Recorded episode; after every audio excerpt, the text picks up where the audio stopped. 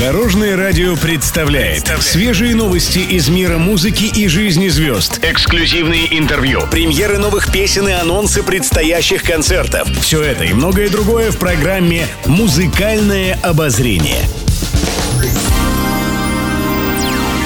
Добрый день! В студии Алена Арсентьева, и это программа «Музыкальное обозрение» на Дорожном радио. Интервью. Юлия Михальчик в беседе с журналистами рассказала, как попала на шоу «Фабрика звезд». По словам певицы, она оказалась на проекте случайно. Юлия приехала в столицу на финал одного из конкурсов. Там она познакомилась с продюсером Александром Шульгиным, который предложил ей и еще одному парню из Санкт-Петербурга сходить на пробы.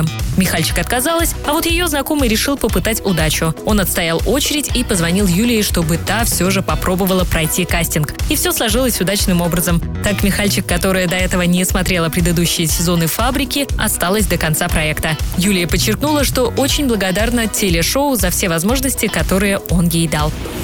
Музыкальные новости. На днях Сергей Лазарев рассказал о радостном событии в семье и показал трогательные фотографии с сыном Никитой. 1 ноября мальчику исполнилось 9 лет. В честь праздника певец опубликовал пост с поздравлением и показал архивные снимки. Лазарев смонтировал ролик из множества фотографий сына, чтобы показать, как он менялся с годами.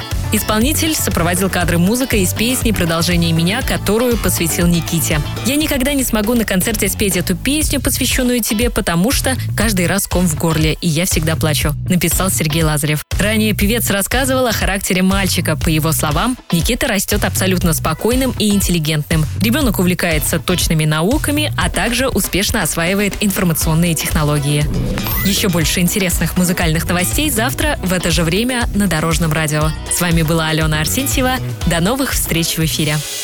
Будьте в курсе всех музыкальных событий. Слушайте «Музыкальное обозрение» каждый день в 15.30 только на Дорожном радио.